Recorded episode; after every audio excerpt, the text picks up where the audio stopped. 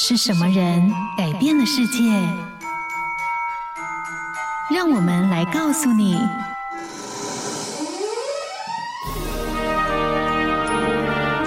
改变世界的一百个人。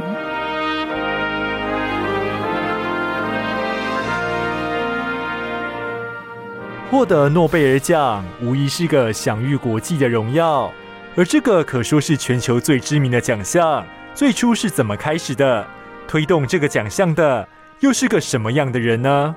今天就一起来听见阿佛列诺贝尔的故事，看见他理性与感性的一生。一八三三年，阿佛列诺贝尔出生于瑞典首都斯德哥尔摩的一个贫困学者家庭。一直到诺贝尔五岁时，父亲转到俄国开始经营军火制造，生活才逐渐富裕起来。而由于父亲注重教育，因此让孩子们从物理、化学、数学学习到文学、哲学和语言等等。这使得诺贝尔不只拥有科学家的理性，也展现出文学的感性。诺贝尔的青年时期正好是第一次工业革命兴起的时代，意大利化学家合成了硝化甘油，这是一种极不稳定、容易爆炸的化合物。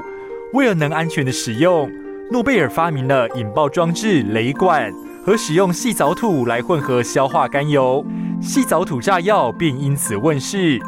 但令人悲痛的是，实验中的一场爆炸让诺贝尔的亲弟弟因此离开人世。在这之后，细藻土炸药受到各国的抢购，让诺贝尔的财产与势力不断累积。在十多个国家开设了多达十六家的炸药工厂，但诺贝尔没想到的是，他发明炸药的初衷是想帮助工人们能够更有效率地完成高风险工作，但最后却演变成协助战争的杀人武器。信奉和平主义、极力反对战争的他十分痛心，却无力阻挡。他在生命的最后写下遗嘱，里头说道。请将我的遗产变作基金，每年用这些基金的利息作为奖金，奖励那些为人类做出卓越贡献的人。一九零一年，在诺贝尔死后五年，颁发了第一届诺贝尔奖。